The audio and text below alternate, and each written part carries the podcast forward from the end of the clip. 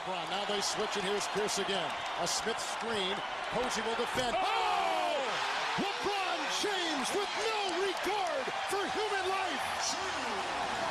Boston only has a one-point lead. Greer's putting the ball on a play. He gets it out deep. But Havlicek steals it. Over to Sam Jones. Havlicek stole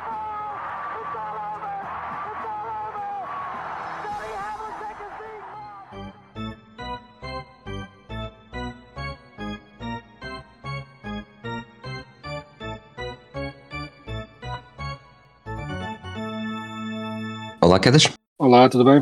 Tudo bem. Jogo 5 da final da NBA. Os Golden State Warriors venceram os Celtics por 104-94. Estão pela primeira vez em vantagem nesta final. Fala-se muito de jogo para jogo, os ajustes que cada equipa tem feito. Eu acho que desta vez, neste episódio, gostava de começar pelo ajuste que tu fizeste. Foste para os Açores para poder ver o jogo uma hora mais cedo. Sim, tipo, as coisas que uma pessoa faz para, só em prol do podcast, né? Tipo, eu senti, pronto, que não estava a dar uh, o meu máximo, uh, pronto, pela, pela equipa, por estar a ver os jogos até às 5 da manhã, e eu não só tirei férias para poder ver os últimos jogos da final em condições, como ainda fui para os Açores, por razão, pronto, só por essa razão, porque não tinha nenhuma, mais nenhuma razão, pronto, para ir para aqui, foi só exclusivamente para poder ver uma hora mais cedo e estar mais fresco, agora aqui para a gravação dos podcasts e estar assim mais, mais em forma, pronto, é os sacrifícios que uma pessoa faz pelo, aqui pelo nosso podcast. Muito bem. Vou fazer aqui um sortido estatístico e depois pegas por onde preferires. Os Warriors lançaram mais 13 vezes do que os Celtics, 88 os Warriors, 31 os Celtics, além de terem lançado mais, também tiveram eficácia maior. Da linha de lance livre, os Celtics voltaram a estar muito aquém daquilo que se deseja, com 21 em 31, portanto falharam 10 lances livres, os É. Warriors fizeram 13 em 15. Turnovers, eh, sempre a mesma nota, 18 para os Celtics, que resultaram em 22 pontos dos Warriors, 7 para os Warriors, que resultaram em 9 pontos dos Celtics, portanto aqui um- uma diferença de 13 pontos num jogo que foi decidido por 10. E há aqui outro que, que inclui todos os jogos que eu também acho interessante. Os pontos dos Warriors por jogo até agora, 108, 107, 100, 107, 104. Portanto, apesar de tudo, tem sido bastante constante, ganha ou perde, dependendo, e isto era algo que, que estava a ser muito tweetado ontem também durante o jogo, que era o ataque dos Celtics é que definia quem é que ganhava, porque os Warriors, eh, o matchup ataque Warriors, defesa Celtics, para todos os efeitos, era sempre muito semelhante. Outra estatística que talvez a mais impressionante, e daqui a quero, quero falar um bocadinho mais sobre isso, Steph Curry de 3, ontem 0 em 9. É a primeira vez em mais de 200 jogos que ele termina um jogo sem qualquer triplo conseguido.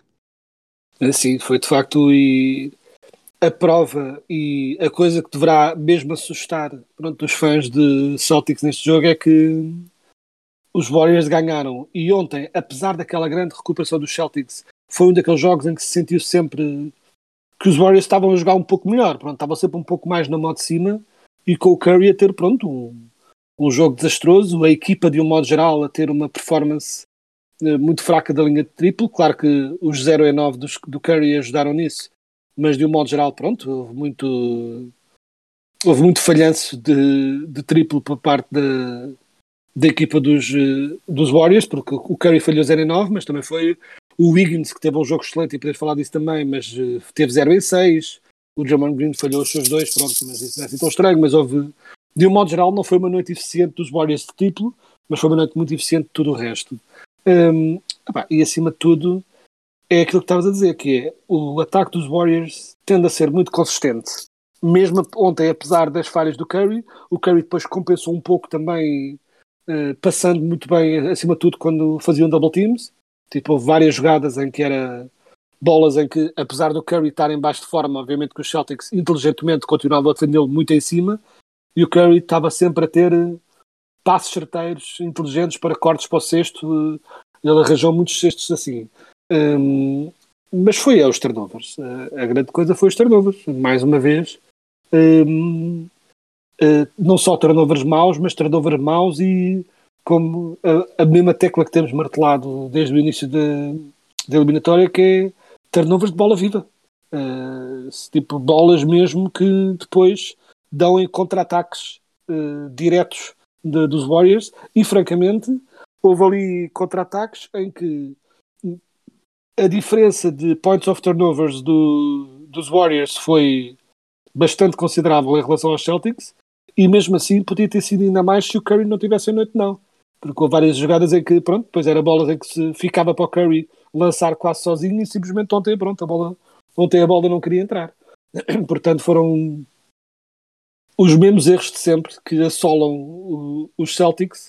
Eh, pronto, e os Warriors, apesar de, da noite não do Curry, eh, pronto, mostraram que ainda assim eh, têm contributos suficientes do resto da equipa, principalmente no ataque, para conseguir aguentar uma noite má do Curry. E pronto, e vários contributos específicos, depois podemos individualizar, mas foi um bocadinho isto. Antes de irmos a esses contributos, eh, ontem, a certa altura do, do segundo período, tanto, tanto os Celtics como os Warriors acabam, chegam ao intervalo com 3 em 15 da linha de, de 3. Mas há uma altura, ou seja, os Celtics começam com 0 em 12, depois, curiosamente, eh, na segunda parte, até começam, acertam os primeiros 8 e, e, de facto isso acaba por garantir, na altura, acho que foi uma diferença de. Foram para o intervalo a perder por 12, chegaram a estar a vencer por 4, portanto, Exato. uma diferença de 16 pontos no marcador. Mas eh, os Celtics tinham 0 em 12, de 3. O Curry tinha 4 pontos e mesmo assim, nesta, destas, no meio destas duas desgraças, os Warriors estavam a vencer eh, confortavelmente, chegaram a estar a vencer por 16. A pergunta é, a pergunta não, a sensação que eu tive na altura era, isto, tanto de um lado como do outro, não vai ficar assim. O Curry há de ter a sua run, os Celtics onde de começar a acertar 3. Se o Curry começar a acertar antes dos Celtics começarem a fazer os seus triplos, este jogo não vai ter a mesma história nenhuma. E de facto, depois há ali dois, dois lançamentos triplos consecutivos dos Celtics que aproximam as coisas, porque se fosse ao contrário, o contrário que acabou por nunca chegar, eu acho que para surpresa de toda a gente, ninguém, ninguém no seu devido juízo eh, era, seria capaz de prever, ou teria a coragem de prever 0 em 9 do Curry, mas de facto Yeah. é, é um jogo que, tendo sido, foi o que partiu para o último período mais equilibrado, os Warriors venciam apenas por um, mas se o Curry tivesse tido um jogo só um bocadinho acima, provavelmente os Celtics eh, não teriam tido qualquer hipótese de disputar este jogo. Sim, houve ali vários momentos em que o Curry teve 2 em 9, bastava ter tido 2 em 9, que já era bastante mal para ele, e bastante mal de um modo geral, e eram mais 6 pontos que a equipa tinha. E, e- e há que dizer que os Warriors ganharam por 10, mas na verdade ganharam por um bocadinho mais, porque eh, pode-se quase dizer que ganharam por 10, mas na verdade ganharam por 16, porque se o Malta for ver o último minuto e 19, que foi quando as equipas despejaram, né, tipo, esvaziaram o banco, hum, o, pronto, os, o Luke Cornett, Aaron Nismith, Sam Hauser, Juan Morgan e Nick Stauskas, que foram, pronto, a, equipa de banco que os Celtics meteram lá, tão- tem, nesse minuto e 19 tiveram eh, plus 6, né, de plus minus.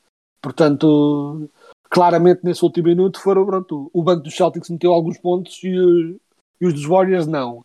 Hum, ou seja, foi 10, mas na verdade foi um bocadinho mais. E Sim. houve vários momentos em que o Curry tem acertado eh, um ou dois triplos daqueles fáceis que ele consegue meter, dava de facto a sensação que o jogo teria ficado acabado ainda mais cedo.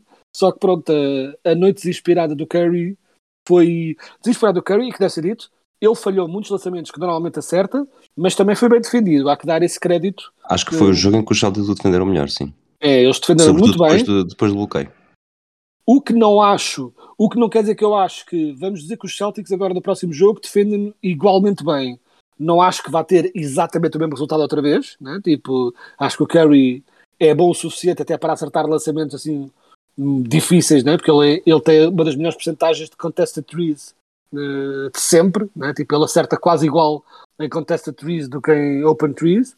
Hum, mas não acho que vai ser exatamente igual, mas deve ser dado crédito também à defesa dos Celtics, de facto defenderam muito bem. Mas pronto, foi um misto de grande defesa e desinspiração. A bola simplesmente, pronto, estava num daqueles dias em que não queria entrar eh, e bastava o Curry ter sido uma Nanita melhor eh, que, que este jogo tivesse ficado quanto mais cedo. E isto para dizer, durante esta, estes playoffs, mai- pronto, nós temos, tipo, temos sempre avaliado hum, e tem sido sempre um confronto entre os Celtics, têm um pouco mais, são mais atléticos, mais uh, aguerridos e têm jogado um bocadinho melhor uh, no cômputo geral em muitos jogos, mas a experiência dos, dos Warriors tem-lhes dado vantagens em vários momentos e momentos decisivos para ficar 2-2. Ontem os Warriors jogaram melhor de um modo geral. Ou seja, ontem foi um jogo em que claramente os Warriors jogaram melhor. Um, e sentiu-se também, principalmente para o fim, quando os Celtics estavam a tentar fazer aquele aquela última recuperação que também houve inexperiência, claro, sim, mas houve também muita falta de pernas. Acho que, mesmo com uma equipa tão jovem e tão fresca como os Celtics, acho que finalmente acusaram no corpo uh, os minutos todos em campo, porque e há que ver que é? tipo, o Tatum e o Brown jogaram 44 minutos e são 44 minutos em que não é só ataque ou só defesa, é ambos sempre a carburar ao máximo, porque para fazer o Curry lançar de 0 em 19, e o Smart também acusou isso, é preciso estar sempre em cima dele e a equipa teve sempre a defender, de facto, bastante bem, mas acho que começou-lhes a, a, a, a sair do pelo a nível de cansaço. Sim, é algo que também tínhamos dito que possivelmente poderia acontecer eh, mais tarde ou mais cedo. Vamos então a alguns destaques individuais. Eu acho que há um jogador que, não que o jogo não acabasse da mesma forma, mas eu diria que foi muito importante no momento mais uh, valioso. O, o, Jordan Poole ali a acabar o terceiro período, não apenas pelo triplo uh, com, em que a bola sai a uma décima do, do buzzer, yeah. que na altura passou os Warriors a vencerem 75-74, estavam a perder por dois. Mas, mas todo aquele final de terceiro período, os últimos dois minutos, o Jordan Poole acaba por fazer uh, dar ali um contributo bastante importante. O, o, Kevin Looney Curiosamente, foi um jogo em que a sua importância foi muito menor, porque voltou a, sair do banco e para o Otto Porter ser, fazer parte do 5 inicial, mas esteve sempre muito condicionado por faltas. Uh, acho sim, que faz três faz as prim nas primeiras seis faltas dos Warriors, ou perto disso, três são dele, e depois uh, ajuda a ter um antigo número um do draft, que é o único, a única primeira escolha do draft que esta final está a ter, que passou yeah. uh, as passas do Algarve na carreira. Muita gente previa que, que ia ser um, um, flop, ou pelo menos que não conseguiria contribuir desta forma numa equipa que lutasse pelo título.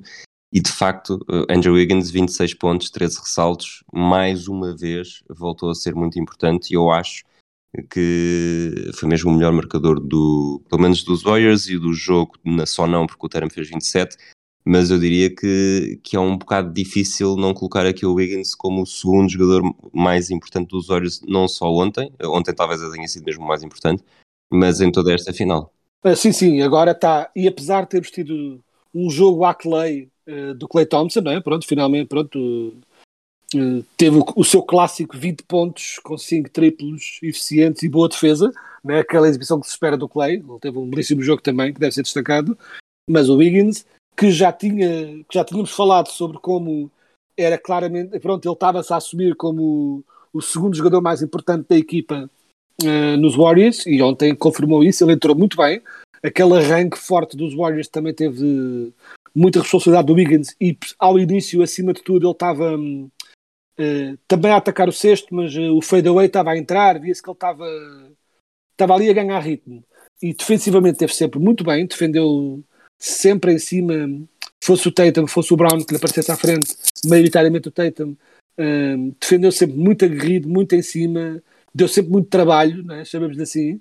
Uh, houve ali uma altura em que estavam a deixar o Tatum lançar triplo à grande e que foi pronto um dos catalistas para a tal uh, recuperação uh, do, dos Celtics, mas um, o Wiggins esteve muito bem, o Poole teve de facto muito bem naquele terceiro naquele final de terceiro período, a acertar os triplos que o Curry não estava a conseguir acertar e ele encetou essa recuperação.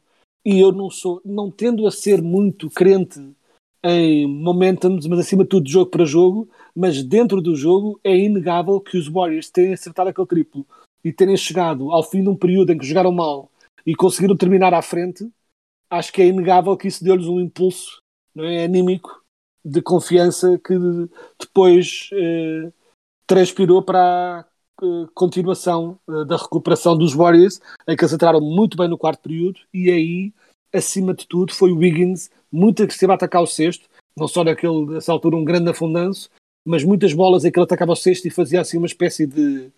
Era meio gancho, meio push shot, né? tipo meio floater, uma cena assim, daqueles lançamentos em que ele estava a atacar o sexto e depois a ganhar espaço e a meter. E ele teve muito agressivo e teve, mais uma vez, muito agressivo numa parte essencial que foi nos ressaltos um, e a fazer valer não é, tipo, a sua vantagem atlética. E, e eu acho que é, uh, o Wiggins tem sido especialmente fulcral. Ele tem estado a jogar bem nos playoffs todos, ele tem estado bastante bem, mas eu acho que ele é uma das razões porque ele tem estado a destacar contra os Celtics é porque ele é ainda mais essencial contra os Celtics. Porque a grande desvantagem que os Warriors têm é a nível de capacidade atlética. Os Celtics, de um modo geral, são mais rápidos, mais altos, saltam mais, mais fortes. De, tipo, nos índices físicos, dominam em quase tudo. E o Wiggins é o único jogador que os Warriors têm que fisicamente está ao nível, uh, ou até talvez um pouco melhor, da equipa dos Celtics. E então acho que se tem notado essa importância uh, física nestes jogos, em que hum, ele tem sido mesmo crucial, porque houve, tiveste muitos jogos, especialmente no início da, das finais, em que os Warriors ganhavam muitos ressaltos por pura imposição de físico, e com o Wiggins lá, vê-se que há muitos ressaltos em que tu tens o Warford, tens o Robert Williams uh, a tentarem atacar o ressalto ofensivo, e o Wiggins simplesmente salta mais alto e impõe o físico, e ele tem sido muito importante nisso também. Olhando aqui para os plus-minus dos Celtics, os jogadores que, lá está, fizeram pelo menos 15 minutos, portanto, excluindo aqueles que, que entraram para só quando os bancos esvaziaram, como tu disseste, e o Peyton Pritchard, que fez 5 minutos e teve um plus-minus de 0, mas com, com pelo menos 15 minutos temos o Grant Williams com menos 18, o Jalen Brown com menos 19, o Tatum com menos 13, o Warford com menos 19, o Smart com menos 9, o Drake White com menos 13 e o Robert Williams que fez 30 minutos com mais 11. Eu diria que uh, o próximo jogo é um jogo de eliminação, uh, jogo 6. Achas que há aqui margem para. Eu diria que o Tatum e o Brown, obviamente, a fazer 44 minutos não poderão fazer muito mais. Se fosse um jogo 7, talvez fizessem os 48. Mas parecendo desde o início desta final que os minutos com o Robert Williams uh, são em quase. Eu vou, apetece-me dizer sempre, mas agora não tenho aqui os dados, portanto também não quero estar a dizer uma coisa que está errada, mas são sempre melhores com o Robert Williams do que sem o Robert Williams. Achas que podemos ter aqui um caminho para, para arriscarem e terem mais minutos Robert Williams em campo? Ou não será por aí o caminho, e até porque 30 minutos até já é um bocadinho mais do que costuma ser? Pois é isso, 30 minutos, 30 minutos para o Robert Williams já é imenso. E eu acho que se ele consegue jogar 30 minutos, acho que os Celtics precisam desesperadamente de todos esses minutos, porque de facto, quando o Robert Williams está ali uh, a defender o garrafão e até no, pronto, no, no jogo ofensivo, fazendo alguns ressaltos ofensivos e pronto, e cestos rápidos uh, que são essenciais porque os Celtics lançam bem, mas também não acertam tudo. E então o é Robert Williams, ter... desculpa, uh, acabei de pensar aqui nesta metáfora. O Robert Williams é aquilo que praticamente todos nós já, já passámos, acho eu. Quando éramos pequenos e íamos jogar futebol para a rua, uh, havia sempre aquele quintal que tinha um cão ou um homem ameaçador com uma espingarda a dizer que nos furava a bola, portanto nós tínhamos Yeah. sempre um bocadinho mais cuidado quando íamos para lá e evitávamos ir. Uh, portanto, o Robert Williams ali no garrafão tem um bocadinho esse impacto para, para os jogadores dos Warriors e consegue influenciar o ataque, não necessariamente de uma forma mais assim completamente visível, mas obviamente que os jogadores dos Warriors atacam o, o cesto de maneira diferente quando está lá o Robert Williams ou quando estão lá só o, o Al Horford ou o Grant Williams. Não, nota-se mesmo, e a coisa que se nota hum, é que quando, é, quando estão a atacar o lado do Robert Williams, a uma, uma altura que o Robert Williams esteja perto o suficiente, uh, vê-se que eles já nem tentam fazer layups. Ou passam para o lado, ou, ou tentam afundar. Porque a lógica é, se tentarem afundar, talvez, pronto, dê falta, ou, né, tipo uma jogada mais 50-50. Uh, contra o Orford, ainda assim, pronto, vão tentando, mesmo que pronto, não que o Orford não defenda bem o garrafão, mas vão tentando, pronto, tipo, usar o corpo e os layups e fazem assim uns layups um bocadinho mais uh, acrobáticos, mas tentam. E contra o Robert Williams vê-se que já nem tentam. É, ou atacam o sexto mesmo a afundar, uh, como o Draymond Green fez algumas vezes, ou uh, se vêem que ele lá está e que a única coisa que dá é o layup, por norma, uh, vi-se muitas vezes que passaram para fora para tentar ver se estava triplo. Ou seja, ele tem de facto esse, essa imposição ameaçadora. Hum, eh, portanto, e essa que é a coisa que é, se pensares bem, a nível defensivamente, a nível defensivo, os Celtics estiveram muito bem, fizeram o seu plano, basicamente fizeram uma versão levemente ajustada do seu plano defensivo, e os Celtics já estavam a defender muito bem, e focaram um bocadinho ainda mais a pressão no Curry, e resultou, e não vejo nada que os Celtics tenham feito defensivamente que eu pense, ah, foi por causa disto que perderam. O problema foi mesmo todo no, na inconsistência do ataque e nos turnovers. Eh, Pronto, um bocadinho aquela coisa que temos estado a falar desde o início, que era a grande sombra por cima dos Celtics, era se vão conseguir controlar os turnovers. E até as estatísticas dizem, ontem disseram na transmissão, que é hum, acima, se os Celtics fazem acima de 16, perdem, se fazem abaixo de 16, ganham. E é um Exato. bocadinho tipo. Pronto, é um, é um bocadinho tipo. É um, é um bocadinho. Parece redutor reduzir a derrota dos Celtics a isso, mas de facto é muito isso. Até porque lá está, são, são eu vou voltar aqui aos dados, são 18 turnovers, mais 11 eh, que os Warriors, são 22 pontos que os Warriors fazem a partir daí, mas na verdade não são apenas estes 22 pontos que temos de contabilizar, porque dos turnovers que os Celtics fizeram também são lançamentos que não fazem, não fazem. e desses lançamentos, mesmo que seja os Exato. Celtics ontem acabaram com 41% de lançamentos de campo, eh, isto citando aqui um político, da, um político da praça é fazer as contas. Uh, Sim, exato. E uh, para além dos Celtics terem lançado pior do modo geral, sim, até porque os Warriors tiveram uma catástrofe a lançar da linha de, de triplo, mas estiveram muito eficientes de um modo geral, o que só mostra que de dois lançaram muito bem. Né? Tipo, os Warriors acabaram com 46, eh, ou seja, tipo, tudo o que não era triplos, os Warriors estavam eh, a lançar muito bem. E acima de tudo, eh, um parcial de 88 lançamentos para 75, essa é uma moça que se faz sentido, né? Tipo, logo É, aí, mesmo com a diferença de 16 na linha de lance livre, mesmo assim há uma diferença.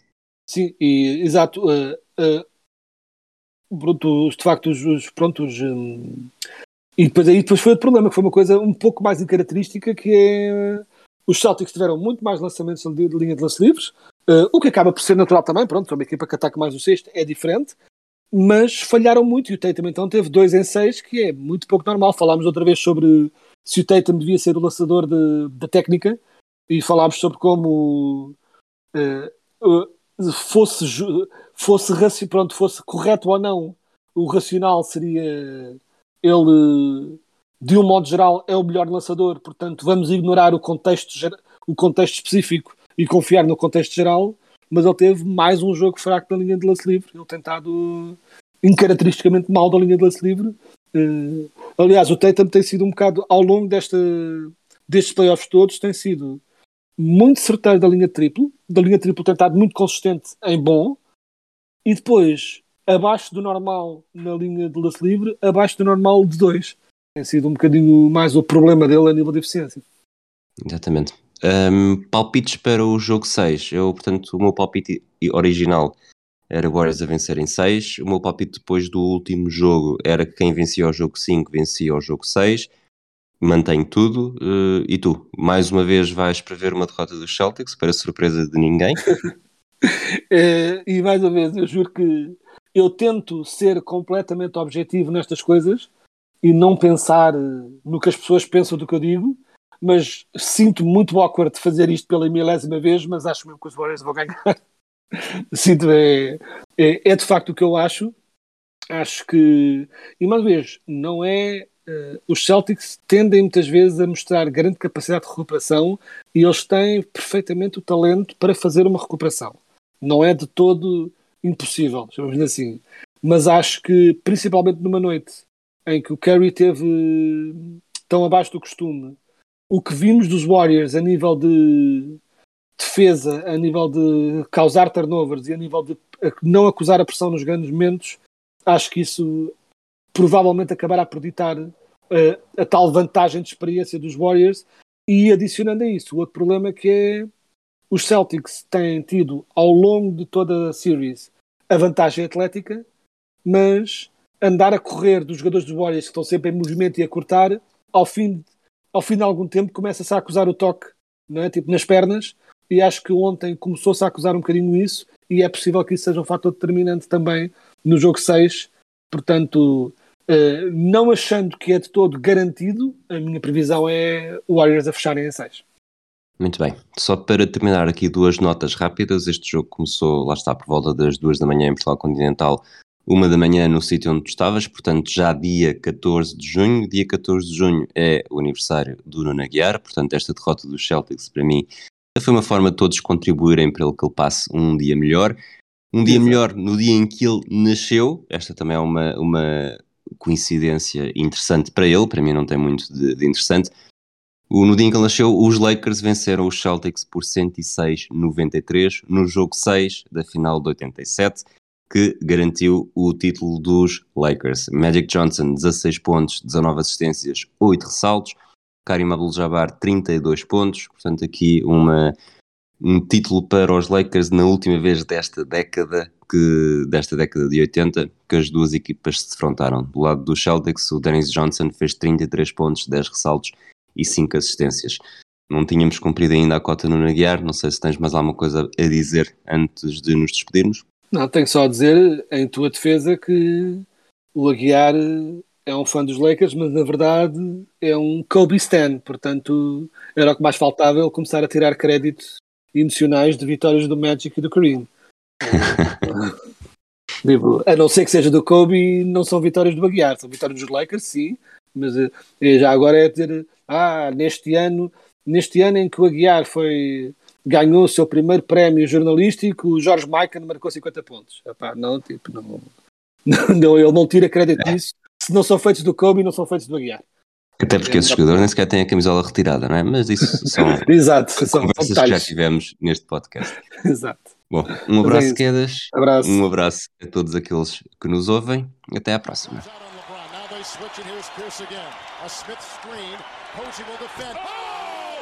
LeBron James with no Boston only has a one-point lead. Greer's putting the ball on a play. He gets it out deep, and Havlicek steals it.